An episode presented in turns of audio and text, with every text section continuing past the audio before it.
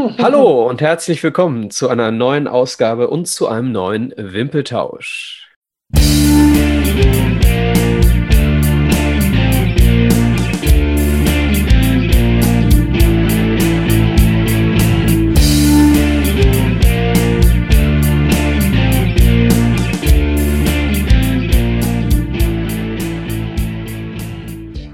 Hallo Alex. Hallo Micha. Wir haben mal wieder einen Gast. Wir haben einen Kicker aus den 90ern und 2000ern, der uns über sehr, sehr viele Vereine vielleicht etwas erzählen kann, wenn er sich noch erinnert. Inzwischen ist er als äh, Lehrer für kickende Kinder unterwegs mit seiner Fußballschule. Halli, hallo, Mike Riepitsch. Hallo nach Leipzig. Ja, hallo Micha, hallo Alex. Schön, dass ich euch äh, mal live habe. ja, wir müssen uns bei dir erstmal entschuldigen. Wir haben einmal verschoben, äh, aber schön, dass es heute geklappt hat. Ja, ja vielen Dank. Herzlich willkommen. Wir freuen uns sehr. Kein, kein, Problem. Wir haben ja ein bisschen mehr Zeit in der, in, der, in der jetzigen aktuellen Situation. Leider ist das so. Hoffentlich ja, nicht mehr so lange. Ähm, traditionell ist der Alex bei uns äh, so der Fachmann für die Historie. Ähm, Alex, bleibt's dabei oder wie machen wir es? Ja, ich habe mal so ein bisschen was raus rausgeschrieben, rausgeguckt, was so geht halt. Ähm, wie man unschwer hören kann, äh, Mike, kommst du aus den, ich sag mal für unsere jüngeren äh, Zuhörer, aus den neuen Bundesländern, wie man so schön sagt, was man ja eigentlich gar nicht mehr sagt nach äh, 30 Jahren. Geboren Eberswalde, da ja. auch bei Stahlfino im Alter von sieben, wenn ich das richtig sehe, angefangen zu kicken. Ja, Stahlfino, genau. Stahlfino war Stahlfino. ungefähr, also so wie Stahlfino und Mutter Eberswalde war, äh, wie, wie Dortmund und Schalke nur dass eine Stadt war eben. Deswegen oh, war okay. Stefino war immer, ich nenne es jetzt mal so ein bisschen der Arbeiterverein und äh, Mutter Eberswalde war immer so der ein bisschen mehr gefördert, forderte, geförderte. So. Also bei ah, mir wäre es dann so äh, MSV Duisburg und Hamburg 07. So könnte man das auch sehen, ja. ja, dann von Stalfino bist du dann zu Vorwärts Frankfurt, oder? Wo du von 87 bis 91 noch in der Jugend gekickt hast? Ähm, dann, wenn ich das richtig recherchiert habe, aus Vorwärts Frankfurt an der Oder wurde Frankfurt FC Victoria. Ist das genau, richtig? Genau. Also war, war dieser typische, ich nenne es jetzt mal typische Werdegang äh, für, einen, für einen Sportler in einer, in einer ehemaligen DDR dass die haben relativ zeitlich gesichtet, also erste Klasse kamen halt denen so die Vereine, in, äh, die halt gesagt haben, okay, wir gucken mal. Ähm, und haben halt dann irgendwann im Sportunterricht gesagt, der kann einigermaßen gerade auslaufen und, und ja, ist äh, so ein bisschen beweglich und da können wir eventuell was draus machen. Und haben dich ja. dann äh, in dem Falle zu Stefino, war natürlich, weil ich auch in Fino wohnte, ähm, geholt und dann machst du ja, denn diese typischen, ich glaube, früher in der DDR war das alles so ein bisschen, hatte mehr, ja, nicht, ich will nicht sagen, nicht so wie heute, das hat ja auch, da gibt es ja auch die ganzen, die ganzen Nachwuchsleistungszentren, aber wir waren halt mit 13. Ich bin halt mit 13, 13 Anfang 8. Klasse ähm, zu Vorwärts Frankfurt Oder auf die Sportschule gegangen, was nichts anderes war wie heute ein Internat. Und, Und da hat es dann sein, genau. sein, genau, seinen, seinen Werdegang genommen. Also Schule, Training, hm. Training, Schule. Genau, und da hast du ja noch als Teenager hast du dann noch deine ersten äh, Spiele im Herrenbereich gemacht, wenn ich das richtig recherchiere. Also beginnt, äh, ja, Wann denn? 91 wahrscheinlich dann. 91 für Frankfurt, da warst du dann, genau. wenn wir jetzt wir mal richtig rechnen, 17. 17. Ja, wir haben dann, ja, da war, war so die, diese Nachwuchsoberliga. Also es gab ja die DDR-Oberliga, äh, wo ja auch Vorwärts Frankfurt oder gespielt hatte.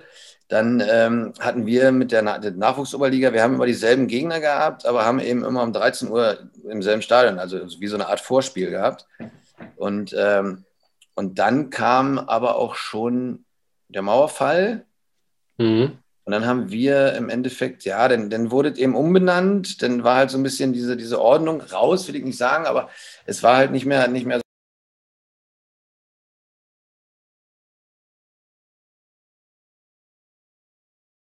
Lebenlos, also nicht mehr Internat, sondern haben wir irgendwie äh, mit, mit Kollegen, was heute eine WG ist, wir hatten eine Wohnung zusammen.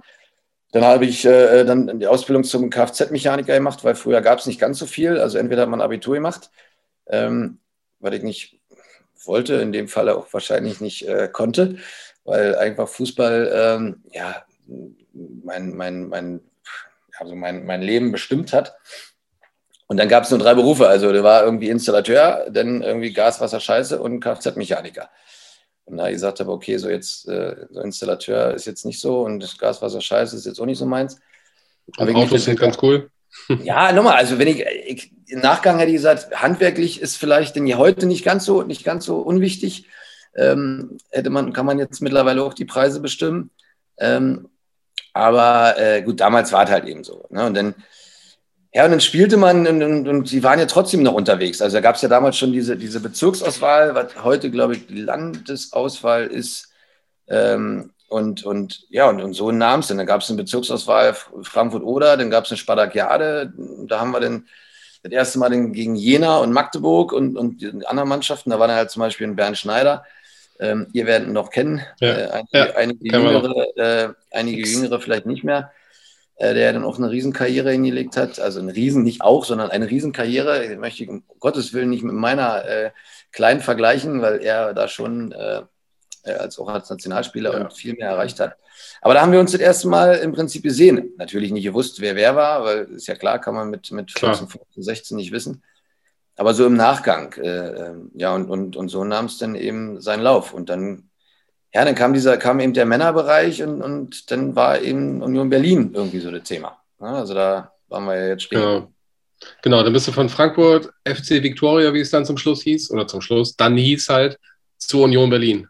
Genau, genau. Da war aber immer noch im Osten war, geblieben, äh, also quasi. Also.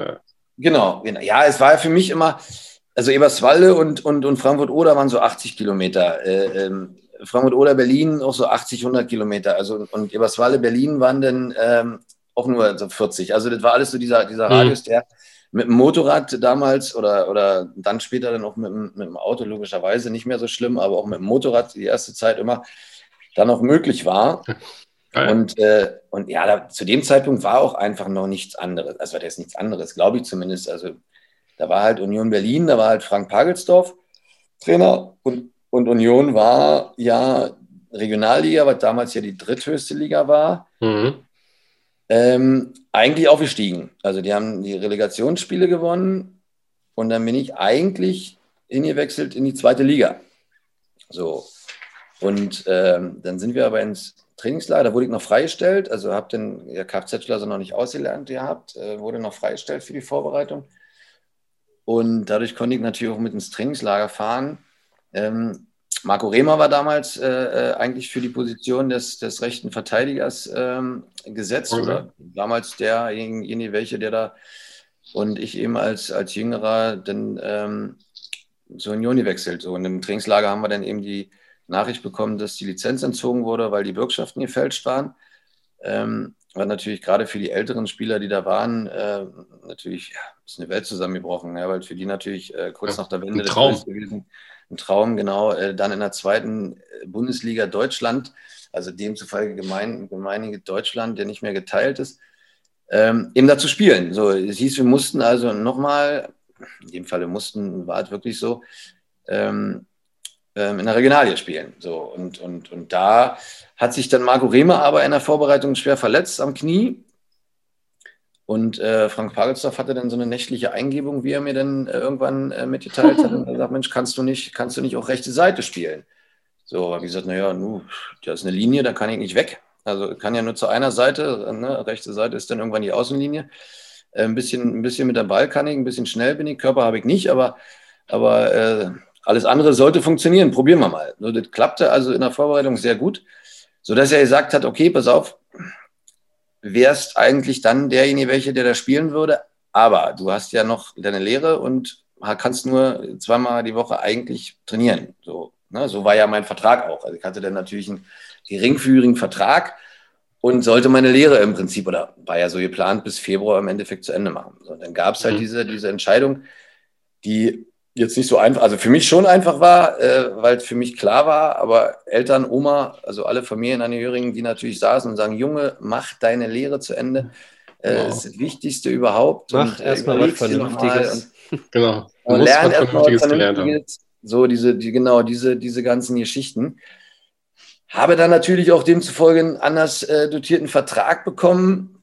Habe mich aus, ausgiebig mit Frank Pagelsdorf drüber unterhalten, der damals eigentlich so ein Kumpeltyp war ähm, also schon als Trainer sehr knackig, aber, aber eben als Typ, eben, ne, das war, war super. Und den habe ich mir mal hingesetzt, dann hat er mir mal so seine Geschichte erzählt, die dann ähnlich lief. Also, dass er sagt, okay, gab für mich nur eins, entweder gehe ich jetzt den Weg des Fußballs oder ich mache eben die Lehre zu Ende. Er hat sich damals eben auch für den Weg des Fußballs entschieden.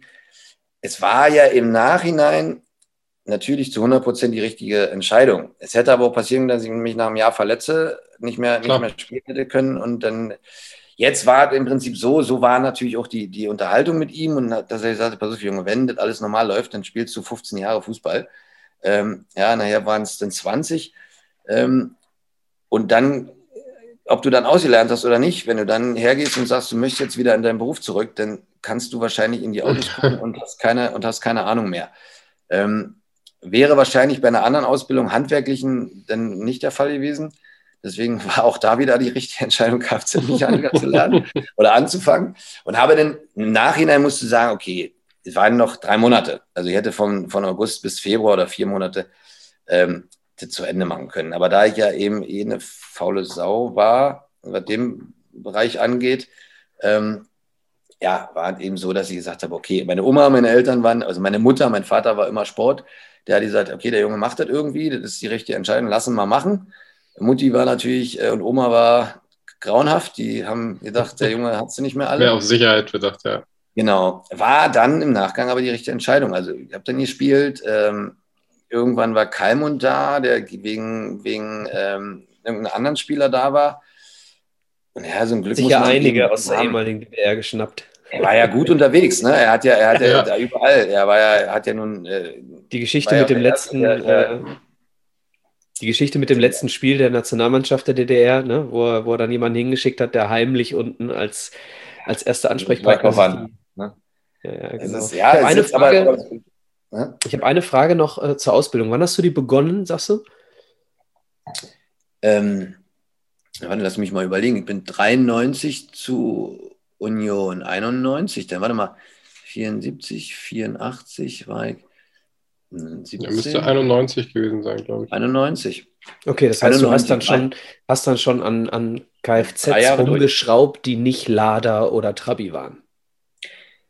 Nee, zum Schluss dann nicht mehr. Aber, aber da war ja dann, da hatten wir, also das, das, war, das erste Jahr hatte nichts, nichts mit, mit der Ausbildung zu tun. Wir haben nur gefeilt. Also wir standen nur am, am Pfeilblock und haben irgendwelche Sachen gefeilt, äh, äh, geschweißt und hatte überhaupt damit nichts. Also bevor ich erst mal ins Auto gucken durfte, war, glaube ich, das erste Jahr rum. Und dann sind wir so alle Stationen. ja, naja, das war halt so. Zum Anfang war das so. Wir wurden sehr häufig freigestellt, ne? Also noch, also das war okay. Also, aber ähm, ja, ich glaube, das erste Mal ins Auto gucken durfte, das war so eine typische Inspektionsnummer. Also Ölwechsel, äh, Öl, Öl raus, Ölfilter wechseln, Scheinwischer abmachen, an, an, an Motordings anschließen, gucken, ob irgendein Fehler ist und das war's, weil du hast ja in die Autos geguckt, äh, wenn ich jetzt mal so ein, so ein Golf nehme oder so ein Audi, die ja damals so diese, diese gängigen Fahrzeuge waren in der, in, der, in der DDR oder in der damaligen DDR, die dann kamen als erstes. Das war natürlich was anderes, als wenn du einen Trabant geguckt hast. Weil im Trabant, den hatte ich irgendwann, da habe ich auf dem Hof meiner Oma einen Motor gewechselt. Also das waren dann äh, zwölf Schrauben. Ja, dann hat man den ganzen Motorblock rausgehoben, hat den beiseite gestellt, hat einen neuen wieder rein, hat die Schrauben ran, die Kabel wieder ran und dann dann war das Thema, also hatte damit, hatte nicht wirklich was mit, mit Kfz-Mechaniker zu tun. Also, aber es war eben so, dass wir da, dass, dass du, dass du da reingeguckt hast irgendwann und, und nicht mehr, nicht mehr, äh, nicht mehr wusstest, wie, wo was ist. Also das waren dann alles schon mhm. tiefgründige Dinge. Also das letzte zum Thema Auto, bevor wir jetzt zu Kalmund kommen, äh, wahrscheinlich, denke ich, Alex. Nein, ich wollte noch vorher, nee, ich wollte vorher noch erwähnen, also wir haben ja gerade über Marco Rehmer und äh, Frank Bargetzow gesprochen. Wir müssen ja auch immer an unsere jüngeren Hörer denken. Also wir sprechen da nicht über Unbekannte. Marco Rehmer, ehemaliger Nationalspieler, auch erfolgreich. Hertha BSC. Ja, glaube ich, Hertha BSC, auch bei Borussia Dortmund, meine ich, nochmal gewesen. Pagelsdorf bei Hamburg auf jeden Fall. Rostock, auch MSV, noch Hansa Rostock, genau. Rostock, dann äh, Hamburg. MSV, HSV. Ja. HSV. Ist, ist genau. ja jetzt für die Jüngeren schwierig, glaube ich. Marco Rehmer könnte man eventuell noch, weil er bei dem einen oder anderen äh, äh, ja, hast du WM gespielt, ne? ne? Der, so, er hat aber auch immer, er hat immer Probleme gehabt, also dann immer wieder. Ne? Also das war auch dann so sein, sein, sein Problem nachher, glaube ich, die, die Knie oder die Knie haben dann, haben dann einfach nicht mehr nach den vielen Operationen nicht mehr, nicht mehr wirklich erhalten. So. Und ähm, ja, da waren Ich muss schon. mich korrigieren, war nicht bei Borussia Dortmund. Entschuldigung, das habe ich durcheinander gebracht. Bist ja auch kein Ja. Dortmunder, Alex. Muss man nicht bei wissen. Rostock. Der muss, ich glaube, er ist damals ja mit nach Rostock gegangen. Kann es sein? Rostock, dann Hertha und dann nochmal bei Frankfurt. Das war das, was ich im Kopf hatte. Frankfurt war das. Genau. Genau. genau. Hm. Aber er hat, bei Hertha hat er so seine erfolgreichste Zeit gehabt, meine ich. Ja, da wurde er auch Nationalspieler 2002, dann auch WM-Finale. Ja, ja. War auf jeden Fall dabei. Ich weiß nicht, ob er gespielt hat. Hm, ja, ich weiß nicht, aber auf jeden Fall, glaube ich schon. Kann sein, ich weiß es nicht. Ja. Okay, ähm, wir waren an sich, äh, waren wir bei Union Berlin und äh, dann hast du auch schon anklingen lassen, äh, dann sprang da ein gewisser Rainer Kallmund rum. Da müssen wir jetzt auch nochmal Genau. für die jungen Hörer, wobei wir haben gar nicht so viele junge Hörer, ganz ehrlich, wir sprechen Nee. ganz viel über die Und 90er Rainer Jahre. Kalmund ist ja, ist ja jetzt nun auch in, in, in der einen oder anderen Koch- oder, oder äh, Entertainment-Show zu sehen gewesen. Den könnte man Deswegen noch muss kennen, man den ja. Leuten vielleicht erklären, Rainer Kallmund war der Manager in den 90er Jahren bei Bayer Leverkusen und hat Genau. eben Ja. Andi Thom und äh, Ulf Kirsten Ulf und Kirsten. eigentlich auch äh, Matthias, Matthias Sammer, Ja, sag mal, ja. zu äh, Leverkusen geholt und Sammer musste Und dann, das war dann äh, von Der Staats DFB wegen hat gesagt, nee, kann nicht Genau. sein. So machen wir das nicht. Ja, und dann musste Genau, ist dann von zu Stuttgart gegangen. hin. Genau, also der wollte, er konnte nicht alle wegkaschen, er hätte sie alle gekriegt, er hat es auch, auch alle gehabt, aber dann hat dann die Staatsführung gesagt, nee, so können wir das nicht machen, weil das äh, funktioniert nicht, wir können nicht alle DDR-Sportler äh, an einen Verein schicken. Und dann haben sie Sammer, glaube ich, nach Stuttgart, glaube ich, ist der Ja, dann, ne? Kann genau. Genau, genau. Ja, ja dann ging es ja, ging's ja weiter. Der, der hat ja dann, also wenn man jetzt überlegt, wir hatten, da kommen wir nachher, glaube ich, dazu, also da, es waren, glaube ich, zur, zur Stoßzeit 14 ehemalige äh, Spieler aus der DDR bei Bayer Leverkusen. In einem, in einem Jahr. In dem Jahr, glaube ich, wo wir fast, wo wir fast absteigen, äh, ähm, da waren es, glaube ich, 14, 14 Spieler aus dem Osten. Aber Muss ehemalige. 95, 96 gewesen sein, glaube ich. Äh, ja, genau. Im zweiten Jahr war das, genau. Naja, jedenfalls kam ja, kam ja Kalli, Rainer Kalm kam ja und wollte, ich weiß nicht, wen er beobachten wollte. Jedenfalls hat es da irgendwie an dem Tag bei mir ganz gut funktioniert und hat aber, war aber alles noch relativ unspektakulär. Wir hatten halt eben auch alles, so gut wie alles wieder gewinnen können. Ähm, waren Erster in der Regionalliga. Irgendwann kam er dann nochmal, da, da hat mir dann noch, ich hatte glaube ich damals schon einen Berater, ja, Jörg Neubauer, sagt er euch noch was? Jörg Neubauer, der hat auch relativ Der viele Name sagt mir was tatsächlich. Ja. Nationalspieler gehabt, genau. Und den habe ich damals durch Christian Beek, mit dem ich sehr gut zu, zu Unionszeiten konnte oder jetzt immer noch. Mhm. Äh, ähm, der hatte den damals und sagte, Mensch, das Kim Berater willst du nicht mal? Ich sagte, keine Ahnung. Ist ja ja. Beek doch auch bei Cottbus aktiv gewesen, oder? Christian Beek war Cottbus, der war auch nochmal Hansa Rostock, war dann nochmal bei Union kurzzeitig Manager. Genau, und ist dann in, in, in, ähm, ins Unternehmen gewechselt. Hat jetzt aktuell, äh, hat mit Fußball nichts mehr zu tun. Kann, glaube ich, auch nicht mehr. Also, also so, so, so Kniegeschädigte. Also, Mhm. alle so alten. Ist ja oft so, leider. Ja. Genau, und irgendwann kam er dann und sagte, du Kalman kommt, aber diesmal kommt er, er will, will nochmal gucken. Naja, wie es dann ist, wenn du weißt, dass jemand kommt, läuft es natürlich super. Ja, war also ein grottenschlechtes Spiel, weil man gedacht hat, man muss, man muss total viele besondere Sachen machen. Äh, hat natürlich überhaupt nicht funktioniert. Und will ja Ähm, auffallen. Genau. Und war aber dann trotzdem so, dass er, dass er dann eben, dass wir uns zusammengesetzt haben, dass er gesagt hat, ich würde dich gerne nach Leverkusen holen. So, jetzt ist Leverkusen ja nicht Frankfurt oder und nicht Berlin. Und das sind dann halt mal eben 600 Kilometer weg. So, das ist Das ist ja die andere Seite mal- der Republik, ja. das ist dann eben mal nochmal ein anderer Schritt, so, wo man gesagt hat, okay, hm, habe ich gesagt zur Winterpause, okay, aber nur in dem Falle, ähm, wenn wir nicht aufsteigen. Ne, weil ich gesagt habe, okay, so ein bisschen konnte ich ja mein Hirn damals doch einsetzen, habe ich gesagt, gut, wenn du jetzt hier aufsteigst und als Stammspieler, dann spielst du zweite Liga und warum willst du dann irgendwo hingehen, wo 16 gestandene Profis sind, ja, wo du also wieder irgendwie bei Null anfängst oder einer von Wir reden gleich bist. auch mal darüber, äh, welche gestandenen Profis alle 94, 95 bei Genau. Leverkusen gespielt Ja, da haben. war so einiges Knaller. dabei. Ja. Und habe dann gesagt, okay, im Falle, des, dass wir nicht aufsteigen mit Union äh, aus Lizenzgründen oder, oder sportlich, ja, machen wir. So haben wir einen Vorvertrag unterschrieben. Und da war das Thema durch. Jetzt bin ich ganz ehrlich, habe ich nicht wirklich dran geglaubt, dass wir, dass wir also nicht aufsteigen, weil wir halt sportlich äh, da auch eine geile Truppe hatten und auch die Liga mehr oder weniger dann dominiert hatten. War halt dann wirklich leider so, dass wir Erster wurden und gar nicht äh, zugelassen wurden äh, zu den, zu den, Region, äh, zu den Mhm. Relegationsspielen. Demnach äh, hatte sich der Aufstieg erledigt. Und dann muss ich wirklich sagen, war der Fall, also auch vom Gefühl her, weil das dann eine andere, völlig andere Situation war, ähm, dann diese 600 Kilometer halt zu gehen. Ja, Also ich hatte damals ähm, schon meine Partnerin, war dann noch meine Frau und meine äh, die Mutter meiner beiden Kinder äh, geworden ist, ich sag mal, war so ein bisschen mein Vorteil, dass ich eben nicht alleine hingegangen bin. Ne? Dass man eben schon als, als, als Paar ähm, dahin ist, weil da können, hätte man schon Flausen in den Kopf kriegen können. Also ne, war, gab natürlich ein Klar. bisschen mehr Geld.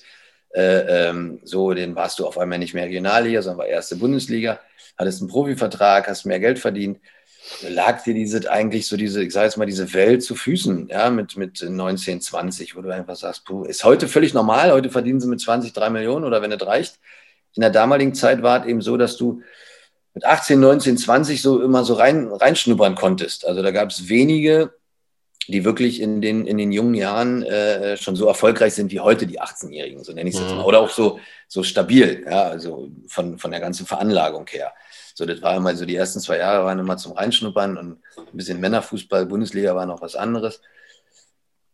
Ja, und dann äh, kommst du da an und da war nur ein 16er-Kader, nicht 18er-Kader und dann hast du geguckt und hast gesagt, na herzlichen Glückwunsch. So, von meiner Garde haben sie ja noch zehn andere geholt, also Andreas Neundorf, der jetzt bei Hertha Co-Trainer ist. Zecke Neundorf, mhm. äh, Ralf Becker, der jetzt in, in, in, in Dresden äh, Sportdirektor ist, ähm, Markus Koth lange in, in Duisburg gespielt. Mhm. Ähm, also da waren, waren ganz viele von, von meiner Klasse, Mario Tolk mit äh, damals noch. Also da waren, wir waren noch äh, zehn, zehn Leute hinten dran, die dann auch so eine Nachwuchsrunde mehr oder weniger gespielt haben. Das war so eine internationale Nachwuchsrunde.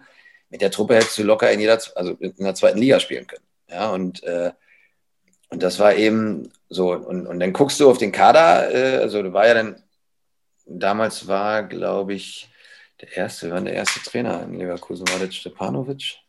Ich glaube Steppi, ja, ich glaube Stepan Stepanovic, ja, Dragoslav, ja, Drago, Steppi. Müsste so in der ja. Zeit gewesen sein, auf jeden Fall. Ja, ich glaube, Steppi war der erste. So, und dann hatten wir einen Kader von Melzig, äh, jetzt mal um die Ossis zu nennen, Scholz, Kirsten, äh, äh, Rittlewitz Tom. war übrigens auch noch, also und dann kam aber auch äh, Völler, Schuster, Pavel Happal, Lupescu. Äh, genau, lass uns mal, lass uns mal, lass uns mal vorne anfangen. Also äh, für die, für die äh, jüngeren äh, Rüdiger Vollborn, absolute Torwart-Legende damals ja. Äh, bei Leverkusen im Tor.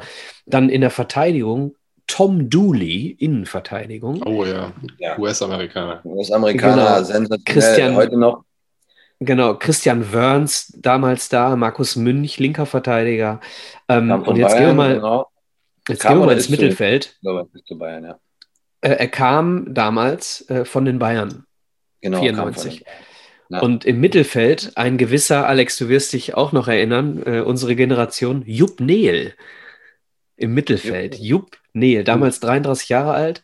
Ähm, nee, dann ein äh, späterer späterer Duisburger Thomas Warner, ähm, dann äh, Johann Lupescu, jedem ein Begriff, Zecke Neundorf hast du genannt, Markus Anfang, auch späterer Duisburger noch, Claudio Reina, Alex, sagt dir was. Das ist doch was.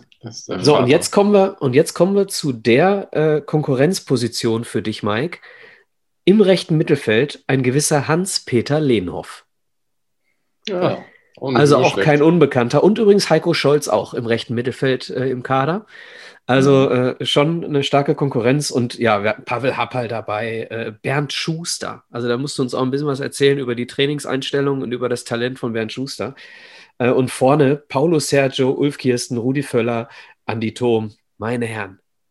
das ist schon ja. Granatenoffensive. Da waren, da waren einige bei. Also wenn man dann auf den Zettel geguckt hat, äh, zwei, oder an, am einen Tag vom Spiel, wenn immer Abfahrt war ins Hotel und man guckt immer, ne, war, war denn, waren dann äh, viele Striche bei denen, äh, die du gerade sagtest, Tommy Warner, äh, ich, äh, Rittlewitz äh, und wie sie halt heißen. Also wenn, ich sag mal so, wenn alle, alle einigermaßen fit waren, ja, musstest du Glück haben, einfach im Kader zu sein zu der Zeit. Also zumindest im ersten Jahr. Ne? So, das war halt, war halt eben, äh, Hans-Peter Lehnhoff hat nochmal, der war auch schon, ich weiß nicht, war der war glaube ich auch schon über 30, der hat auf jeden Fall auch nochmal den war schon einen Tacken älter. Genau. Ja, der hat natürlich äh, auch, klar, ja, der war genau 30, äh, 94 war 30. Also da, wie gesagt, da, es gab nicht viel zu rütteln. Ja, also da gab es nicht, also wenn die alle, wie gesagt, fit waren, du hattest dann auch noch Melzig in der Abwehr. Jens Melzig, ich weiß, oder war der dann in dem Jahr noch nicht da? Doch, der war schon da. Also dann war, äh, da waren noch. Ja, ja, Jens Melzig war auch da. Da waren einige da. So demzufolge, ja, war, es war natürlich absolut sensationell, wo du, wo du heute sagen kannst, du hast mit den, mit den Leuten zusammengespielt. Also Rudi Völler, der weiß, also jeder, auch Junge kennt ihn ja noch, weil er auch noch äh, in Leverkusen tätig ja. ist. Aber eben Bernd Schuster, der international so viele Erfolge gefeiert hat. Äh, er war jetzt so ein bisschen anders, in dem, also anders als Ulf Kürsten, sage ich jetzt mal. Also war Ulf war nur noch Ossi, wir sind ja nur noch jetzt immer noch in Kontakt, genauso wie mit Scholle der übrigens jetzt wieder aufgestiegen ist mit Dynamo Dresden. Äh, ähm, mhm. Hier nochmal Glückwunsch. Ja, werden Sie alle Duisburger natürlich freuen. Ich glaube, er hat, er hat auch in Duisburg. Äh, ähm, hat sich keinen schlechten Namen gemacht, ja. Ich wollte gerade sagen, also er, er ist da immer auch eher geblieben und, und Rudi Völler war auch total, total entspannt. Äh, Bernd war so ein bisschen so seiner, also er machte so sein Ding. Ähm, war halt auch sein, sein Bodyguard immer dabei, also er hatte auch den ersten Spind an der Tür von seinem Bodyguard Rudi, äh, äh damals ein Tscheche, glaube ich, mit, ein, mit drei schwarzen Gürteln. Ähm, den, den, Halfter, den Halfter sozusagen im Anschlag an der Hose. Einfach mal, einfach ähm, mal immer kontrolliert, dass ihm keiner die Frisur kaputt macht, oder? Nee, es war, glaube ich, damals so, der Bernd hat ja nun, wie soll ich es erklären? Ich glaube, dass, dass, dass da auch so ein bisschen die Angst der, der, der dass der Familie irgendwas passieren kann oder dass man da wirklich hergeht und ihn da irgendwie in irgendeiner Form erpresst, weil er war damals einfach ein Name und, und hatte natürlich auch ja. Anwesen in Köln. Er hatte einfach seine, er brauchte einfach seine Leute ähm, und demzufolge wird man natürlich auch irgendwo so ein bisschen ja, und nahbar. Ja. War nicht arrogant, er war in keinster Weise, er war total nett und immer super, aber er war halt eben so ein bisschen verhalten. So, das hatte aber auch, wie gesagt, damit zu tun, dass er sich natürlich auch nicht jedem oder allen öffnete, um, um zu viel Preis zu geben. Aber muss halt sagen, Klar, du bist ja auch vorsichtig. Ja. Es war absolut Klar. legitim. Und, und wie gesagt, Rudi, sein, sein Bodyguard, äh, war überall dabei. Der war mittlerweile auch von uns ein Freund. Also wir konnten noch eine große Fresse haben, je nachdem, wo wir waren, wenn er da mit war. Ja, also wir brauchen keine Angst haben. Nein, äh, äh, Bernd, kam, Bernd kam fünf Minuten vor halb zehn. Ja, wenn wir um halb zehn da sein mussten und, und war im Prinzip, ich sage jetzt mal, zehn Minuten nach dem Training wieder weg, weil er musste sich nicht da massieren lassen. Also er hatte dann seine seine Leute äh, mhm. selber oder sein Privatmasseurin oder Masseusin oder Masseur. Ähm, demzufolge war da relativ wenig eben, Kontakt. Eben einmal unsere Jüngeren nochmal mit ins Boot holen, damit die auch wissen, über wen wir sprechen. Also Bernd Schuster, vorher die zehn Jahre oder 13 Jahre war es sogar in Spanien aktiv, erst acht Jahre beim FC Barcelona, anschließend Real Madrid, danach Atletico Madrid und dann zu Bayer Leverkusen. Also da hast du schon was gesehen in 13 Jahren spanischer Fußball und dann auch die drei Top-Vereine, ja. Und da ja, kann Völler man, glaube ich, auch nachvollziehen, dass man da auch ein bisschen äh, anders tickt als andere. Rudi Völler übrigens, Neuzugang auch gemeinsam mit dir, Mike, 1994, kam zurück nach Deutschland von Olympique Marseille. Ja. Also, ja, vorher Champions League gewonnen. Eine ähnliche, ja. eine, eine, ähnliche, eine ähnliche Karriere hingelegt äh, als Stürmer. Ähm, aber Bernd war, war ja nur, ich glaube, es war, war noch seine letzten Jahre. Ähm, und er hat, er hat einfach nochmal, er, also er war jetzt nicht der, er hat sich nicht mehr viel bewegt, aber ich konnte einfach irgendwo hinrennen, egal wo ich hingerannt bin. Die Pässe und von der Ball fiel mir einfach in den Fuß. Er hat das Ding über 40 Meter geprügelt ja. und ich musste nichts machen. Ich musste einfach nur weiterlaufen und der lag irgendwo. Also das war halt diese, er macht ja auch dieses legendäre Tor, äh, glaube ich, äh, auch in Leverkusen, wo er von der Mittellinie schießt. Gab es jetzt in der heutigen ja. Zeit noch häufiger mal, aber damals ähm, konnte, glaube ich, gar keiner so weit schießen, weil die Bälle einfach anders waren. Ja, Matthias Herget. Herget konnte es. Ja, aber wenn ich überlege, die Bälle, die wir früher hatten, wenn es da geregnet hat, dann wurde mit links schon schwer, einen Flugball zu spielen. Also, also mit einem schwachen Fuß. Mein linker war der schwächere. Es gab ja keinen wirklich schwachen, aber der war der etwas schwächere. Ähm, war schon schwierig dann, war schon schwierig dann, äh, so einen Flugball über 30 Meter zu spielen mit so einer Kanonenkugel. Aber der war schon, war schon grandios, also als Fußballer, ja. Kann man zusammenfassen, äh, der Kader, als du zu Leverkusen gewechselt äh, bist, äh, grundsätzlich für dich ausnahmslos zum Aufschauen. So kann man vielleicht mal äh, das erste Jahr zusammenfassen. Ja, ja ähm, vielleicht, äh, denn der Kader geht ja so weiter in den nächsten Jahren. Ne? Also du hast in, in drei Jahren Leverkusen, hast du 22 Spiele gemacht, glaube ich, ähm, für Bayer Leverkusen. Äh, vielleicht können wir mal über die erfolgreichste Saison sprechen, die du ähm, in Leverkusen zumindest was das Ergebnis betrifft hattest, nämlich mit der Vizemeisterschaft 96, 97. Hast du Erinnerungen daran? Wir haben vorher im Vorgespräch gehört, einige sind weg. Nein, es, es, gab ja, es gab ja, also das erste Jahr war ja wirklich so. Also war wirklich zum Reinschnuppern, ich war trotzdem relativ häufig im Kader, habe glaube ich im ersten Jahr vier, vier Einsätze noch gehabt. Ähm, und im zweiten Jahr lief es dann eben nicht so, nicht so gut. Wir hatten dann aber, da war, da war ja dann schon, da war schon Ramelow da, also da waren wir dann, da kamen ja noch ein paar dazu. Ich weiß nicht, ob da, doch, da war Paolo, Paulo Sergio dann noch da. Also kamen ja, ja noch, kamen ja noch ein paar dazu. Ähm, aber dann kam halt diese, diese, das ist halt dieses Jahr, wo, wo so, ja, aus unerklärlichen Gründen, auch vom Kader her, wenn man den Kader gesehen hat, hat ja auch keiner von uns oder keiner in Leverkusen jemals daran gedacht, dass man in den Abstieg oder in die Abstiegsregionen überhaupt geraten kann.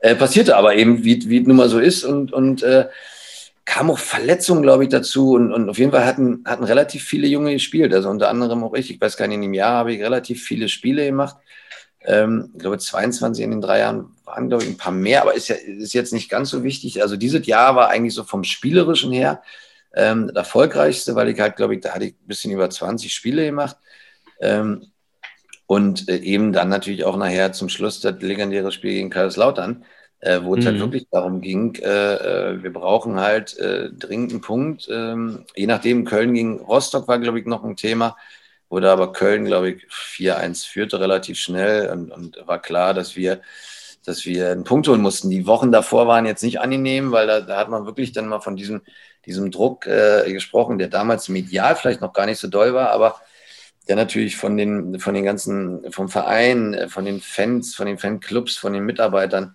eben reingebracht wurde, ähm, weil halt sehr viel dran hing. Also es hing natürlich erste Liga oder zweite Liga bei Leverkusen hing natürlich eine Menge dran. Ähm, und man war dann nicht wie, wie sonst, man hat sich irgendwie Freitag früh zum Abschlusstraining getroffen, ist ins Hotel, sondern wir waren die ganze Woche im Hotel. So, das trug natürlich nicht dazu bei, dass man irgendwie mal abschalten konnte und an irgendwas anderes denken konnte sondern wir saßen abends zusammen. Wir haben jetzt nicht immer, immer uns den Kopf zerbrochen, aber du hast zusammen Karten gespielt, du hingst zusammen, es drehte sich eigentlich alles nur noch um dieses Spiel. Ähm, ja, was nicht dazu beitrug, dass die, dass die, äh, äh der Kopf irgendwie äh, ein bisschen freier wurde. Ja, und dann liegst du noch Einzel zurück. Also Einzel zurück und, und äh, Pavel Kuka steht zwei Meter vom Tor und köpft Türkei den Ball in die Arme, wo er eigentlich normal zu 100 Prozent bei jedem anderen Kopfball macht er den rein und dann gehst du 2-0 Rückstand und steigst du mit Bayer Leverkusen ab. Dann vielleicht sagen muss, gut, für uns junge Spieler wäre vielleicht gar nicht das Verkehrteste gewesen, ja, weil ein Umbruch gewesen wäre. Viele ältere Spieler, die dann vielleicht noch ein, zwei Jahre gespielt haben, äh, dann vielleicht auch siehe Peter Lehnhoff, der das Jahr danach nochmal sein, sein, äh, sein, sein Hoch gekriegt hat, zu dem Zeitpunkt halt eben draußen saß, weil es eben leistungstechnisch bei mir gerade besser lief. Ähm, ja, und jedenfalls ist halt diese, diese Situation dann. Und, und da hing auch für den Ulf Kürsten und, und für viele ältere Spieler extrem viel dran, weil die gesagt haben, du, wenn wir jetzt hier absteigen, mein Vertrag läuft aus, ich bin irgendwie 33 Jahre alt, dann ist das Thema erledigt. Ähm, ja, und so sind wir eben auch aufgetreten. Also der, der erste Fehlpass äh, wurden, wurden die Oberschenkel so dick, dass, dass, dass du gefühlt hast, du hast 10 Kilo Blei in den Oberschenkeln. Ja, äh, weil die Zuschauer natürlich auch dann nicht gesagt haben, ja, kann mal passieren, sondern waren dann, äh, waren dann nicht so amüsiert. Ähm, naja, und dann kam halt diese, diese, diese legendäre Geschichte mit dem Foul an Marshall, äh, Marshall, wo die Völler wirft den Ball nicht zurück, sondern wirft ihn zurück zum Dirk Heinen oder Dirk Heinen wirft, schießt ab. Und es war ja auch so eine Geschichte, dass ich diesen ganzen Ablauf auch nicht mehr zu 100 Prozent im Kopf hatte, aber da es da auch äh, ähm, einen Film drüber gab äh, und alle Beteiligten so ein bisschen da, dazu befragt wurden, ähm, äh, war, der, war die Situation dann doch ein bisschen anders, als ich dachte. Also der, der Ball war dann doch erst äh, bei Dürkein, der macht den Abschlag und dann haben wir erst den Einwurf gehabt, weil ich dachte, Rudi Völler nahm sofort den Ball nach dem, nach dem Foul an, an Marschall.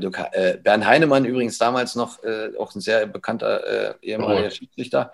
Einer der beliebtesten ähnlich, damals, ne? Ähnlich wie äh, heute, ich sage mal, Manuel Gräfe war damals noch äh, zu meiner Zeit aktiv, äh, für mich auch ein grandioser, grandioser Schiedsrichter, weil er als Typ auch einfach ja, anders war als vielleicht diese, ja, ich will jetzt niemand zu nahe treten, aber es sind ja heute doch schon Schiedsrichter, die dann irgendwie sich angepisst fühlen, wenn sie mal irgendwie ein bisschen blöder angesprochen werden. Also mhm. Heinemann war eben so ein, so ein Kumpeltyp.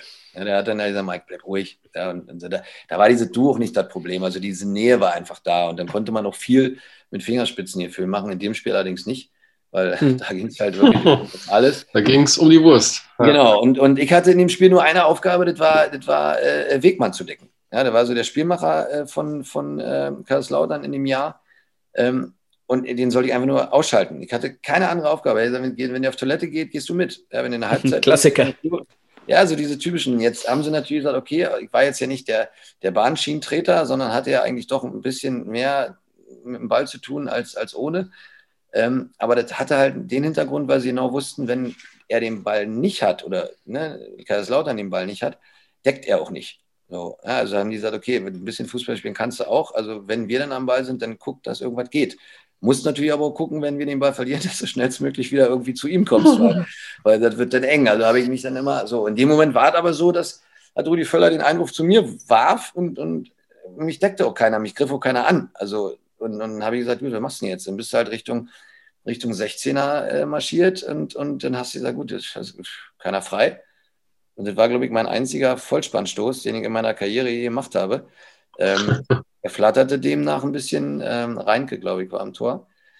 Konnte den nur abprallen lassen und Markus Münch zimmert ihm dann aus relativ spitzen Winkel ähm, in den. Unter den. In, unter Winkel. die. So. Ja, wollte gerade sagen, ja. Genau. Und das war, ähm, ich glaube, 78. Minute. Ulf, wurde, Ulf Kirsten wurde, glaube ich, fünf Minuten vorher ausgewechselt. Der ist sofort in die Katakomben. Ähm, der ist hinter, hinter zum Dieter Czolek, war auch damals zu damaligen Zeiten sehr bekannter Physiotherapeut, weil er so sehr mhm. viel mit, mit, Blutekeln und so gearbeitet hat bei Pferdeküssen. Er hatte dann hinten so sein eigenes Räumchen, aber natürlich auch einen Kühlschrank, ja, wo diese Kaltgetränke drin waren. Ulf ist also sofort, Ulf ist also sofort rein und hat sich äh, im Glauben, dass wir eins nur verlieren oder vielleicht den Ausgleich nicht mehr schießen, auf die Bank gelegt. Da gesagt, scheiße, geht alles nicht, hat sie also ein Getränk genommen und wir machten ein Tor. Das Ganze dauerte dann so bis zur 94. Minute, als dann alles Schluss war und, und wir natürlich feierten, als wenn wir Meister geworden sind. Dabei haben wir nur mit einer grandiosen, mit einem grandiosen Kader, wo du eigentlich um, um, um die äh, europäischen Plätze mitspielen oder internationalen Plätze mitspielen musst, hast du dann äh, mit Hängen und Würgen den, den Abstieg vermieden und hast aber gefeiert, als wenn du, als wenn du Champions League-Sieger geworden bist, wo der Druck dann so ein bisschen abgefallen ist. Und das waren dann so 20 Minuten, nachdem Ulf ausgewechselt wurde und der war eigentlich dann nicht mehr ansprechbar. Also, mhm. Muss man sich auch, auch mal vorstellen, ne? In dem wichtigsten Spiel der Saison liegt ja eins so hinten, ihr müsst ein Tor schießen und Ulf Kirsten wird ausgewechselt. Das genau, ist äh, verrückt. War, ja, und ja, und es war so, das, da, und, und da ist aber eben wieder ähm, Rainer Kalmund, eben Rainer Kalmund. Ich glaube, Rainer Kalmund ist, ich habe jetzt nie Uli Hoeneß kennengelernt, aber ich glaube, es ist so, die, die, die sind von den Typen sind die, sind die, nehmen die sich nicht viel, weil die sehr menschlich sind und, und auch viele Sachen schätzen oder auch wertschätzen. Ne? ja, gut, waren, das glaube ich, ja. Knallhart. Also Kali hat auch mal Kisten in eine Kabine umhergeschmissen. Also das gab es auch. Ähm, hätten sie wahrscheinlich heute eine Klage am Hals, weil sie heute ja viele nur noch gestreichelt werden dürfen. Aber damals war das eben so, da flogen halt mal Kisten durch die, durch die, äh, durch die Kabinen. Und er sagt heute noch, also ich habe ihn mal vor zwei, drei Jahren äh, äh, im Restaurant getroffen in Leverkusen, wo ich mich äh, mit, mit Dirk Dreher, der jetzt die Traditionsmannschaft macht, getroffen habe, wegen der Traditionsmannschaft. Und er sagte, Mensch, Kalli ist nebenan mit einer Geburtstagsgesellschaft, sag mal Hallo. Und dann bin ich da rein, ich sage, Mensch, Entschuldigung, ich wollte nicht stören. Ich wollte nur mal Kalli Hallo sagen. Und ich war noch nicht drin. Da, da hat er mir gesagt, also den haben wir jetzt hier zu verdanken, dass wir damals nicht abgestiegen sind vor 20 Jahren. Also so ist er, und er weiß auch jeden Namen, der so, und, und, und der, der hat, der hatte echt so, so eine, hab ich, das war einfach, wo ich gesagt habe, Kali, ich habe einfach aufs Tor geschossen. Da sagt er, ja, aber schießt du nicht aufs Tor, äh, weil du, weiß ich nicht, in dir eine Hosen geschissen hättest oder so, denn äh, als junger Spieler ist das nun mal nicht einzig oder ist das nicht normal. Mhm. Und da hat er, hat er echt, hat er echt äh, äh, nicht vergessen. Und, und, und, und das rechne ich ihm natürlich hoch an und alle anderen auch. Und Ulf hatte ein engeres Verhältnis, weil er ihn länger kannte und ein bisschen älter war er sagt auch, die lassen nichts auf ihn kommen. Also sie sind zu jeder Geburtstagsfeier eingeladen, ähm, zu, zu, jedem Jubiläum. Ja, und dann war das, war das natürlich, äh, sind wir glücklich, sind wir glücklich aus der Nummer rausgekommen. Und dann kam der Umbruch und haben sie Christoph Daum geholt. So Christoph Daum kannte natürlich äh, äh Peter Lenhoff noch aus, aus der Kölner Zeit. Ganz kurz noch zu der, zu der Saison, äh, das Spiel, über das du sprichst. Äh, ich glaube, jeder hat dieses Bild vor Augen, ah ja, zumindest genau. jeder, der in den 90er Jahren äh, den Fußball schon verfolgt hat, wie äh, Andi Brehme und Rudi Völler sich weinend äh, in den Armen genau. liegen und Rudi Völler ja, den gerade abgestiegenen Andi Brehme tröstet. Genau. Ja.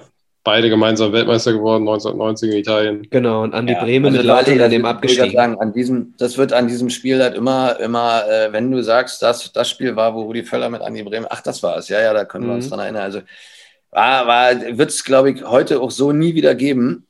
Ja, dass, dass äh, äh zwei Spieler aus, aus verschiedenen Mannschaften sich dann mehr oder weniger so trösten. Und ich glaube, für Andi Brehme war das natürlich der Fall, der andersrum für Ulf Kirsten, Rudi Völler genauso gewesen wäre. Ich glaube, das wäre von der, vom Empfinden und wäre das Gleiche ja. gewesen. Also, ja, wir hatten, wie gesagt, damals äh, nicht dieses extreme Glück, weil wir waren nicht die bessere Mannschaft, äh, äh hatten natürlich auch viel, viel Sachen liegen lassen, aber so, so ist es eben im Fußball und da kräht kein Hahn mehr nach. Ja, also wenn man dann Kaiserslautern sieht, die steigen ja ab, dann steigen sie auf und werden dann Meister. Also ist ja auch dann diese, ja. diese, diese Geschichte. Und wir mit Leverkusen. Das wird es auch nie wieder geben. Ja. Kam denn, ja. Dann kam dann dieser, dieser ich sage jetzt mal, Umbruch, äh, äh sag mal, aus dem Trainerteam. Ich glaube, in der Mannschaft gar nicht so extrem. Ist gar nicht so viel passiert, weil der Kader war jetzt ja nicht unbedingt der schlechteste. Ähm, und auf einmal kommt äh, Christoph Daum und äh, wir spielen auf einmal oder werden Vizemeister. So, also, Jetzt haben wir gerade schon ziemlich, ziemlich viel über, über, über Mitspieler und auch über hochrangige Gegenspieler von dir gesprochen. Da machen wir noch mal, schieben wir doch mal glatt eine unserer Standardfragen rein. Ist das jetzt eine Siegestrophäe oder einfach ein schönes Geschenk? Nee, nee, das ist eine kleine Wiedergutmachung. Der hat mir schön die Elle reingejagt. Die Lippe ist aufgeplatzt. Da habe ich so gesagt, pass auf, gib mir das Trikot, dann ist die Sache vergessen. Äh, Joachim Hopp, hat sich ja, das genau. Trikot von äh, Stefan Chapuisat äh, geschnappt. Und die Frage an dich lautet: Dein wertvollstes Trikot, was du ergattern konntest als äh, Spieler im Trikottausch? Ja, gute Frage. Das, da, da, jetzt, kommen wir, jetzt kommen wir an den Punkt, wo ich heute sagen würde: hätte ich mal alle aufgehoben. Ja, äh, siehe, siehe Bernd Schuster, Rudi Völler, Ulf Kirsten. Ähm, ihr habt, glaube ich, alle Trikots verschenkt. Also, ihr habt wirklich viele Trikots getauscht. Ähm, aber dass ich jetzt sage, ich habe jetzt ein ganz bestimmtes, äh, wo ich sage, da, das habe ich mir jetzt irgendwie, irgendwie eingerahmt. Äh, ähm, es war damals irgendwie, ich weiß nicht, ich war nie der Typ, der jetzt, der jetzt, äh, gab ja auch mal diese, diese typischen Fragebögen, Lieblingsmusik, Lieblingsspieler, Lieblingsmannschaft, mhm. also waren ja so diese, oh, ich mal sagen, Lieblingsessen, Lieblingstrinken, also ich mal sagen, oh, Lieblingsmusik, irgendwie alles und irgendwie war ich, nicht, war ich nicht der Typ dafür, ich weiß gar nicht warum, weil alle hatten irgendwie ein Vorbild ähm, war es irgendwo nicht. Also ich hatte diese, ich habe diese, diese ganzen Sachen irgendwie aufgenommen und, und, und habe die auch nicht so, damals natürlich nicht so aufgenommen, wie ich sie heute sehe, weil einfach, das war mhm. einfach so dieses, ja, dieser Werdegang, dieses Normale. So, wenn ich heute sage, ich habe alle Trikots von, von Bernd Schuster oder äh, äh Rudi Völler nicht mehr. Ich habe nicht ein einziges mehr. Ich habe durch Zufall, weil ich mit Ulf noch Kontakt habe, mir irgendwann mal, als ich aufgehört habe, nochmal ein Trikot von Ulf gesichert. Ähm, ich habe ganz viele, ganz viele getauscht, aber habe auch noch einige. Aber wo, dass ich jetzt sage, es gab, es gab mal irgendwie ein ganz, ganz besonderes, äh, kann ich jetzt nicht, kann ich jetzt nicht wirklich sagen. Also ich kann dich auch, äh, kann dich auch beruhigen, denn äh, am Ende unserer ganzen Traditionstalks gibt es dann wahrscheinlich das wertvollste Trikot, äh, was jemals einer unserer Gäste ergattern konnte. Und wir können leider jetzt schon sagen, was es ist. Denn letzte Woche hat Maurizio Gaudino verraten, dass er Diego Maradonas Trikot zu Hause hängen hat im UEFA Cup Finale getauscht. Also egal ob da kommst du äh, schwer dran vorbei. Da kommst du schwer dran vorbei. Diego Maradonas Trikot ist natürlich dann schon top. Ja. Das, das äh, ist jetzt natürlich nicht weniger wert geworden. So. ich denke auch, wir werden ja jetzt Legenden, weil das, ne, wenn sie dann eben nicht mehr da sind. Aber ich kann euch beruhigen, meine, meine, meine äh, Frau hat ein Cappy äh, von ihm unterschrieben, weil die waren damals oh äh, was war das, Argentinien, Holland, in Leipzig. Wer? Mexiko. Mexiko. Ja, auf jeden Fall 86. war sie irgendwie und ich weiß nicht, ob er auf Frauen stand. Damals war es, wie gesagt, noch nicht meine Frau, äh, war mir dann im Nachgang egal, aber er, er fand sie halt und, und, und, sie durfte nicht ran und dann hat er aber von ihr gewunken, lass sie mal ran, lass sie mal ran und da hat dann sie äh, ähm, ihr mexikanischen Sombrero äh, mit seinem äh, Cappy getauscht und hat sich das von ihm unterschrieben lassen, unterschreiben lassen. Das war, das ist, glaube ich, jetzt ist, glaube ich, auch nicht, äh, ist auch immer eine, eine, Geschichte wert, weil ich glaube, das ist, hat jetzt natürlich, hat jetzt Wert. Damals war es wahrscheinlich auch noch nicht ganz so, aber, aber so, so, der Trikot natürlich, ähm, ja, unfassbar, unfassbar ähm, groß. Ja, muss man, muss man an dieser Stelle äh, lieben Gruß an deine Frau, die scheinbar alles mithört. Liebe Grüße. Ja, ja, ich habe euch, hab euch hier nicht im Ohr. Äh, ja, weil ja. ist immer einfacher. Ist einfacher, als nachher alles, alles zu erklären. Wie soll ich, wie soll ich nachher unsere anderthalb Stunden in, in, in zwei Minuten erklären? Das kann ich nicht. Also habe ich gesagt, du, ich mache hier einfach normal Lautsprecher an. Ich sage, schnarch nicht so doll, wenn du denn irgendwie einschlafen solltest. Nein, alles gut. Ich habe hab, hab mich schon gewundert, Mike, warum du sofort gesagt hast, als du nach Leverkusen gegangen ist, dass du so froh warst, dass deine Frau damals schon da war. Ich habe mich schon gewundert, warum er mit der Story als erstes kommt. Die steht neben dir. Ich muss allerdings, ich muss allerdings sagen, äh, das, das, war meine Ex-Frau. Das ist jetzt eine neue. Oh, Entschuldigung. Also, Nein, ist nicht schlimm, alles gut. Ist jetzt auch schon, ist jetzt schon zehn Jahre, äh, zehn Jahre. Ähm, meine meine Ex-Frau, die, die Mutter meiner Kinder, äh, lebt noch in, in Ratingen. Also bei Düsseldorf kennt er ja, ist hm. ja, ist ja, ja. bei euch um die Ecke. Ähm, alles gut, meine Kinder, äh, mein, der Große ist 20, der Kleine ist 10 und äh, alles gut. Also wir, wir sind da, klar, wie Nummer ist bei Trennung zum Anfang nicht so schön, aber zumindest äh, ähm, alles, alles schick, alles gut, äh, keine, keine Probleme und jetzt seit eben äh, zehn Jahren äh, der der neue, der neue Lebensabschnitt mit der neuen Lebensgefährtin. Hoffentlich die letzte, weil so also irgendwann wird es so schwieriger, was Hübsche zu finden, weißt du, in dem Alter. Ohne dass ich jetzt die Älteren, um Gottes Willen, ich wollte jetzt nicht wieder. Ich, ich trete mal, also ich komme da immer gerne in so ein Fettnäpfchen, was zu Frauen angeht, weil das kommt immer falsch rüber, dabei meine ich es so gar nicht. Ähm, ähm wir können, sehr, wir können hübsche und attraktive 50-Jährige. Also meine Frau hat die, hat, den, hat die auch schon lange erreicht, aber ich mit 47 und werde auch nicht jünger und äh, ähm, irgendwann sieht man mir das Alter auch an. Früher war es super. Also mit 28 äh, sah ich aus wie 21, das war total perfekt. Aber irgendwann mit, mit äh, 33, 34 hat es mich dann auch so eingeholt, dass ich gesagt habe, doch, du siehst doch so aus, wie du, so alt wie du bist. Und jetzt, kommt irgendwann. Jetzt will ich es gar, nicht, jetzt will gar nicht mehr wissen. Also zumindest nicht im Gesicht. Also daher. Wir können, wir können auf jeden Fall festhalten, Mike Riedpeach nimmt auch heute noch kein Blatt voll den Mund und äh, redet so, wie ihm der Schnabel gewachsen ist, sage ich mal. Äh, Mike, wenn wir uns jetzt hier mal was anhören.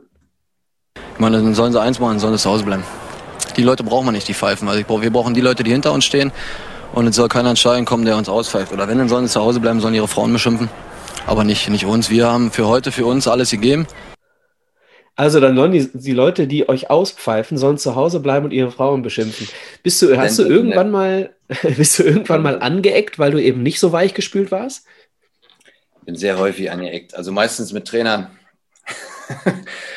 also nicht, nicht angeeckt, aber ich glaube, die ein oder andere, die ein oder andere Meinung, ich sage noch nicht mal Äußerungen, aber die ein oder andere Meinung mit ein bisschen, bisschen mehr Erfahrung äh, hätte man das ein oder andere Fäustchen in der Tasche machen sollen. Aber ähm, ja, ich habe mich auch nicht, habe mich da auch nicht, nicht, nicht, nicht geändert. Also auch jetzt geradeaus, äh, äh wenn irgendwie irgendwas ist, dann sage ich es irgendjemand im Gesicht. Und wenn mich damals jemand gefragt hat, oh, sagt er, Mike, warum, du trainierst manchmal Kreisklasse, manchmal Weltklasse und ja, wie soll ich dich denn da spielen lassen? Und ich ihm dann sagen, ja Trainer, aber ich kann noch keine fünf Tage die Woche äh, Vollgas trainieren. Wie, wie soll ich denn am Wochenende spielen? Also man muss ja irgendwann mal so ein bisschen, ne, und hätte ich vielleicht sagen sollen, ja Trainer, ich arbeite dran und werde versuchen, alle fünf Tage 100 Prozent zu geben, dass ich am Wochenende noch besser werde. Das wäre vielleicht der bessere Satz gewesen, aber ähm, ich kann in den Spiegel gucken, ich habe nie irgendwo äh, hintenrum irgendjemand ein Messer in den Rücken oder mir irgendwas erschlichen. Ähm, deswegen eigentlich immer geradeaus, auch wenn es ab und an mal wehtat. Ähm, aber damit kann ich ganz gut, kann ich ganz gut umgehen. Die Geschichte war natürlich, äh, die hatte natürlich dann noch ein Nachspiel, ähm, weil sich so ein bisschen, aber auch wieder medial nur so die Frauen wieder äh, angepisst gefühlt haben, so sagt man es auf Deutsch. Also mal ganz kurz zu dem Spiel. Also wir haben, glaube ich, gegen Dortmund 2 gespielt, äh, damals dritte Liga, Wuppertal müsste das gewesen sein. Ähm, das Spiel war nicht ganz Schluss, da durften die Reporter äh, noch auf, die, auf den Rasen sofort. Also ich hatte mhm. noch nicht ganz äh, die Kapitän. Ist natürlich schon mal anderes als heute, ja, ja. Hatte mich noch nicht beim Schiedsrichter bedankt. Da stand der, oder sie, ich glaube, war so eine Frau neben uns. Ja, was sagen Sie dazu, wenn die, äh, die Fans zur Halbzeit bei einer 2-1-Führung pfeifen? Ja gut, dreimal durchatmen wäre vielleicht auch, war im Nachhinein eine lustige Geschichte, aber ja, aber es ist eben so, wie, wie es ist. Ja, das, so eine Interviews gibt es eben heute nicht mehr, weil sie alle eben vorher gebrieft werden und ja, und wir haben nicht so toll gespielt. Und ich meine, die Fragen kann man sich teilweise selber beantworten. Die Interviews sind einfach nur noch Käse, ja. weil das Spiel hat jeder gesehen und, und, und da wird keiner mehr. Ich glaube, äh, äh, Mertesacker war der Letzte, der irgendwann mal äh, ein, ja. ein emotionales Interview gegeben hat und das ist schon ein paar Tage her. Gibt ähm, übrigens noch ein, haben wir, ja. Sorry, red weiter. Nee, damals haben wir, haben wir relativ schnell gegen Dortmund 2 haben wir äh, 2-0 geführt. So, jetzt spielten in Dortmund 2, Alex, du kennst ja deine Truppen, du bist ja äh, auch nicht nur Flitzpiepen. Also da sind ja nicht welche, die, die irgendwie nur mit der Kneifzange gepudert sind, sondern das sind alles irgendwie äh, äh, auch schon Profis gewesen und, und äh, ja, die, die oder Leute, die aus einer Verletzung kommen, ne? Oder so, ja, also und so. Und wir führten im Prinzip relativ schnell 2-0 und, und dann war eigentlich das Spiel für uns erledigt. Also wir hatten keinen Zugriff mehr, wir kriegen relativ schnell 2-1 und haben dann eigentlich nur noch verteidigt. Aber wir haben halt Pfiffe zur Halbzeit bekommen, das ging mir schon auf den Keks, weil ich einfach sage, hey, wir spielen zu Hause und wir führen 2-1 und jetzt müssen sie uns doch mal irgendwie unterstützen, anstatt auszupfeifen. Zog sie aber so durch und, und ich glaube, die hatte das mehr auch auf die Halbzeitpfiffe, weil nach dem Spiel war das ja egal, wir haben 2-1 gewonnen. Ja. Ähm, aber eben in der Halbzeit haben sie gepfiffen. Und dann ist man halt so emotional. Ja? Und dann habe ich halt gesagt, ähm, war natürlich nicht so gemeint, wie ich sie sagte, wie sollen zu Hause wenn ihre Frauen schlagen. Äh, hast du auch nicht war gesagt. Natürlich, äh, war natürlich äh, nur so ein, so ein äh, ne? und, und unterm Strich, klar, musste ich mich, musste ich mich, habe ich mich ja auch dann äh, entschuldigt. Es, es gab äh, eine Pressekonferenz, es gab eine, eine, Geldstrafe ins, ans Frauenhaus. Ähm, dann gab es aber, wie gesagt, so eine legendäre Pressekonferenz, wo dann auch irgendwie ein paar Frauen eingeladen waren. So. Und da saß halt eine, boah, habe ich schon gedacht, ach du heilige Kanonenrohr, Achim Weber damals äh, äh, äh, Sportdirektor, mit dem hatte ich ganz zusammengespielt, also wir konnten uns immer was zuflüstern, was man vielleicht heute nicht mehr kann. Ich sage, Achim, ich sage, du musst mich irgendwie retten. Also irgendwie, weiß ich, wenn die Frau ja ins Mikro kommt, ich glaube, die, die zerreißt mich. Die, die, die war ein bisschen korpulenter, also so ein bisschen Mannsweib und guckte mich böse an. Und dann die Reporter so ihre Fragen gestellt und, und irgendwann kam, ich sage ihm, du musst die jetzt, musst mich jetzt retten, wenn die jetzt irgendwie, die, die zerreißt mich hier in der Luft. Ja, und dann kam sie dann noch zu Wort und holte so aus und ich dachte, ach du Scheiße, jetzt, jetzt, jetzt, jetzt geht los. Und dann sagte sie so, also Herr Riepisch, eins muss ich Ihnen ja mal sagen. Und ich dachte, ich wurde immer kleiner, wurde immer kleiner. Endlich kriegt mal einer die Schnauze auf und mhm. sagt hier die Wahrheit. Da habe ich so lange drauf gewartet, dass sie irgendjemand mal rauskommt und sagt, genauso sieht es nämlich aus. Ich sage, große Worte, ich sage, Mensch, das ist aber toll. So, da war also dieser totale Gegen Gegenteil von dem, was man eigentlich erwartet hatte. Ähm, hat aber wahrscheinlich nicht jeder so gesehen, weil er war halt schon aus der Emotion raus und, und ich glaube, so fördernd war es nicht. Ähm, demnach. Aber es sind halt so Sachen, die, die passieren und, und damit kann ich gut leben. Also es sind so Sachen, die, die bleiben natürlich auch hängen ob es immer positiv ist oder nicht. Also nochmal, die Zeiten, wo, wo jemand geklatscht hat für meine Arbeit, sind nun mal, sind ein paar Jahre rum. Aber man kann sagen, wie gesagt, aufgrund dessen, dass in jungen Jahren oder überhaupt äh, mit den Leuten, mit denen man zusammenspielen durfte, man muss ja wirklich sagen durfte, die Möglichkeit hatte, ähm, ein paar Erlebnisse mitzunehmen, die kann einen auch niemand mehr nehmen. Ja, und, und das waren einfach tolle Zeiten und, und deswegen will ich da auch nichts missen. Das war alles, war alles grandios, wie es war. Du hast gerade äh, das ähm, Interview von Mertesacker angesprochen und wir schlagen jetzt mal die Brücke. Legendäres Interview mit einer Frage über die Saison, äh, die wir nämlich gerade eigentlich noch besprechen wollten. Woran hat es gelegen? Herr Ju, woran hat gelegen? Das ist natürlich immer so die Frage. Ich sage natürlich immer, woran hat gelegen? Äh, da fragt man sich nachher natürlich immer, woran gelegen hat. Ich sage immer, woran gelegen hat, fragt sich immer. Woran hat es gelegen? Äh, na gut, ich sag mal so, woran hatte ich gelegen? Da sagt man, nachher natürlich immer, fragt man sich, woran hatte ich gelegen und fragt man sich immer, woran ich gelegen hat. Ja, ähm, legendär dieses Interview, aber dahinter steckt eine Frage. Ähm, ihr seid im Jahr drauf Vizemeister geworden mit zwei Punkten Rückstand auf die Bayern und habt am vorletzten Spieltag äh, 4-0 gegen Köln verloren im Derby. Und wenn ihr dieses Spiel gewonnen hättet, wärt ihr wahrscheinlich Punkt und Tor gleich mit den Bayern einmarschiert. Woran hat es gelegen, dass ihr dann am Ende doch nur Zweiter wurdet? Gute Frage. Das ist jetzt wieder, das ist wieder jetzt so eine Geschichte, die ist nicht mehr, nicht mehr wirklich, nicht, nicht mehr wirklich vorhanden. Ich glaube, die negativen Geschichten bleiben mir mehr ich kann es gar nicht, ich kann es gar nicht genau sagen, weil in diesem Jahr äh, war dann, war dann eben nicht mehr die, die, die, die, die Spielzeit so da. Ich weiß aber noch, dass Daum mich auf jeden Fall halten wollte. Da kam aber bei mir ähm, äh, die Bundeswehr dazwischen. Also es gab es wirklich noch, dass, dass auch wir äh, äh zur Bundeswehr mussten. War zwar Sport, Sportfördergruppe. Äh, in Warendorf? Äh, in Warendorf, genau. Köln, Köln-Warendorf, ja, genau. Und äh, da war halt diese Zeit, ich, ich wurde also hinbestellt oder eingezogen am 2. Januar. Der war total toll, war ein tolles Silvester, war überragend. Also am 2. Hm. Januar war gefühlt minus 10 Grad. Bin ich also nach, äh, als Fußballprofi, man nennt es mal so, in die Kaserne gefahren, war da aber auch schon etwas älter. Warst also du da auch, Alex? Alex nee, in Warndorf, nee. Warndorf war ich nicht. Es war also normal ist auch nicht über, über, die, über, diese, über diese zwei Monate kann ich auch ein Buch schreiben. Also es war unfassbar. Im Nachhinein super lustig, aber das war die schlimmste Zeit meines Lebens, weil du hast da natürlich nicht nur Schulterklopfer, du hast natürlich einen Leutnant äh, oder einen Oberst, der nicht unbedingt Fußballfreund ist und der sagt sich auch, diese neuen modernen Fußballprofis werden wir jetzt mal zeigen. Und da, muss, da musste man sich wirklich das ein oder andere Mal wirklich also nicht nur eine Faust, weil es war dann halt wirklich so, dass 18-jährige Obergefreite, die ja relativ, Obergefreiter wurde man relativ schnell, das war ich dann auch schon nach zwei Monaten, aber die waren halt dann eben 18. Ich war da, glaube ich, schon ein bisschen über 20, 23 oder so. Und das waren einfach, die haben dich einfach sinnlos angebrüllt. Es gab gar keinen Grund. Du kommst einfach nur an, holst dir deine Sachen und dann bist du da ja hin und kamst dir auch immer vor wie so ein, also hilflos eigentlich. So, so ist die Bundeswehr, oder Alex? Hilflos. Die ist hilflos. war, war zu dem Zeitpunkt eine ganz Alex ist, Alex ist Soldat, deswegen müssen wir mal ganz kurz noch, darauf hinweisen. Noch immer, noch immer. Ja, ich bin tatsächlich immer, aber ich bin keiner von denen, der die anderen anbrüllt. Und ich bin nee, auch. Also, war, war, also, wir hatten, ich hatte leider, also es war wirklich, nochmal, ich will jetzt, aber die Zeiten sind ja lange vorbei. Also vor mir, da wo, äh, als Christian Wörns und, und Rittlewitz und so, das war, glaube ich, ein, zwei Jahre vor mir.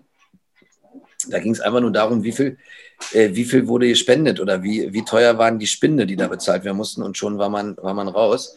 Ähm, bei mir war es wirklich so, ich habe es wirklich versucht mit äh, äh T4 und, und über Rücken hatte ich ja wirklich äh, wirklich äh, Rücken. Äh, Ausgemustert und dann Fußballprofi. Da muss auch erstmal ja, versuchen. Ich hatte wirklich, ich hatte wirklich äh, 10 Kilo Schein. Also ich durfte die nicht mehr als 10 Kilo, aber mich haben sie eben nicht ausgemustert, warum auch immer. Ähm, so musste ich halt am, am, am 2. Januar dahin. Habe natürlich dann äh, wo, bin mit ins Trainingslager nach Orlando, musste aber früher zurück und also das war alles so und, und Peter Lenov, wie schon gesagt, spielte natürlich nochmal eine grandiose Saison ähm, und, und, und äh, also das war ein Graul, das waren diese zwei Monate und danach war nur noch Montagssportfördergruppe, ein bisschen Fußball spielen, ein bisschen schießen, das war halt dann total lustig. Ähm, weil auch dann die ganzen, die ganzen, ich sage jetzt mal, Olympiasieger Gewichtheben, die ja halt bei der Bundeswehr dann eben äh, angestellt waren und auch Soldaten waren, äh, waren natürlich auch Gewichtheber dabei und, und glaube, war noch ein Eishockeyspiel. Also waren schon ein paar Größen dabei, auch da wieder. Ähm, aber für uns war dann okay, du bist halt montags äh, morgens dahin gefahren um 10, hast ein bisschen Fußball gespielt, hast ein bisschen geschossen, bis um 17 Uhr wieder nach Hause gefahren, da hast du okay erzählen. Ähm, aber auch eine Nummer, die äh, damals eigentlich so, aber es ging halt einfach, diese zwei Monate mussten wir halt und dann war diese, diese Prüfung, diese legendäre, wo man halt dann irgendwie zehn Kilometer in den Wald marschiert, da war natürlich, dann haben sie mir erzählt, dass der Feind von links kommt, wir müssen da alles aufbauen, dann haben wir bei minus 10 Grad äh, äh, versuchten mit dem Spaten, den wir schnell abgebrochen haben, damit wir nicht mehr die, die, die, die Löcher buddeln mussten, wo wir uns reinlegen mussten. Ähm, aber ich hatte noch, ich hatte, wie gesagt, ein, zwei Leute dabei. Ähm, ah, wie hieß er denn von Gladbach damals? Marco, Marco Villa. Marco Villa war mit mir da. Mhm. Villa und oh, noch einer. Da waren zwei, die waren und, und dann hatte ich, wie gesagt, einen, einen, einen Polizisten, der war schon was älter, der hat dann meinen mein, mein, äh, Rucksack vorne getragen, weil ich meinen ja nicht selber tragen durfte. Also durfte, habe ja 10 Kilo Schein gehabt und, und sein hinten. Und dann sind wir auf 10 Kilometer gelaufen und mir war schon nur die Sanitätstasche, die, die, die Wehr, was wir da ja da noch hatten, und der Spaten war für mich schon äh, äh, schwer genug und der hat sich mit dem Ding vorne und hinten dahin gequält. Also das war dann so diese Prüfung, wo einfach mal zwei Tage im, im, ja, im Wald irgendwelche Sachen gemacht wurden, um dann diese, ja, wie heißt man, weiß ich nicht, du bist ja Soldat, wie heißt das, wenn man das schafft hier? Als, ne? Also keine Ahnung.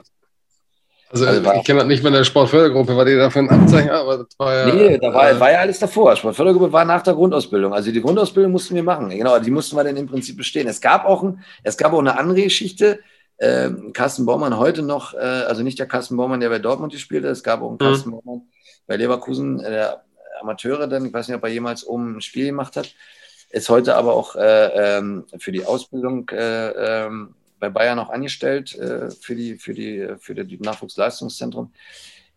Der hat, der hat einfach mal nicht den Mund gehalten oder hat einfach mal einen blöden Spruch gemacht. Der hat, den haben sie dann wirklich dazu verdonnert, die Grundausbildung nochmal zu machen. Und das wusste ich vorher, weil der war vor mir. Dann habe ich gesagt, um okay. Gottes Willen, mach alles, mach alles, aber, aber bitte nicht nochmal diese zwei Monate.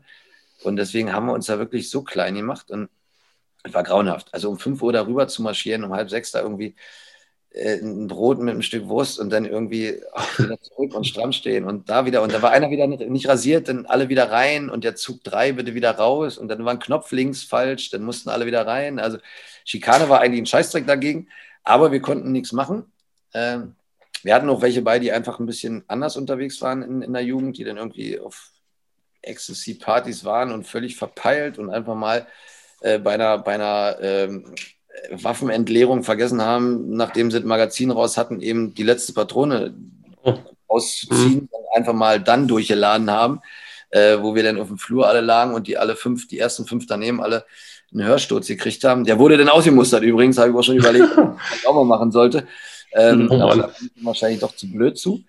Ähm, ja, also das war, das war jetzt nicht so eine schöne Zeit im Nachgang, total super, aber zu, zur damaligen Zeit eine Vollkatastrophe, weil man auch einfach diese, diese Zeiten nicht gewohnt war und diese, ganze, diese ganzen Abläufe und diese permanente äh, Strammstehen unter Druck. Äh, also nochmal, es schadet keinem, gar, gar keine Frage, aber ähm, ich hatte dann noch Leute bei, auch, auch, auch von, als Ausbilder, die dann da waren, die sagten, ja, der Mike, jetzt sei mir nicht böse, aber die, ich meine, die, die, klauen dir jetzt ja eigentlich ja deine Trainings- und Arbeitszeit, heißt, die klauen dir rein theoretisch deine, deine Möglichkeit zu spielen, heißt auch wieder Geld zu verdienen. Kannst du da nichts machen. Ich sage, was soll ich machen? Ne, ich meine, wenn Leverkusen selber nichts mehr machen konnte, ähm, so, dadurch warst du so ein bisschen hinten dran. Deswegen mhm. war dieses Jahr auch, auch gar nicht so, so, so im Kopf. Äh, deswegen kann ich, ich, kann, ich muss dann auch da nicht im Kader gewesen sein.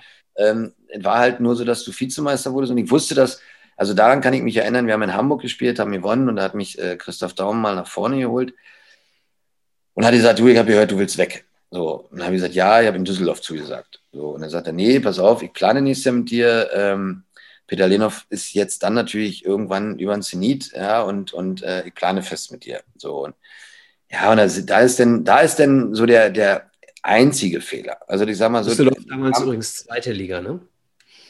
Düsseldorf war damals noch erste Liga, als ich zugesagt hatte. Deswegen sage ich ja gerade, also es kamen viele Folgefehler, die vielleicht, aber die waren nicht schwerwiegend.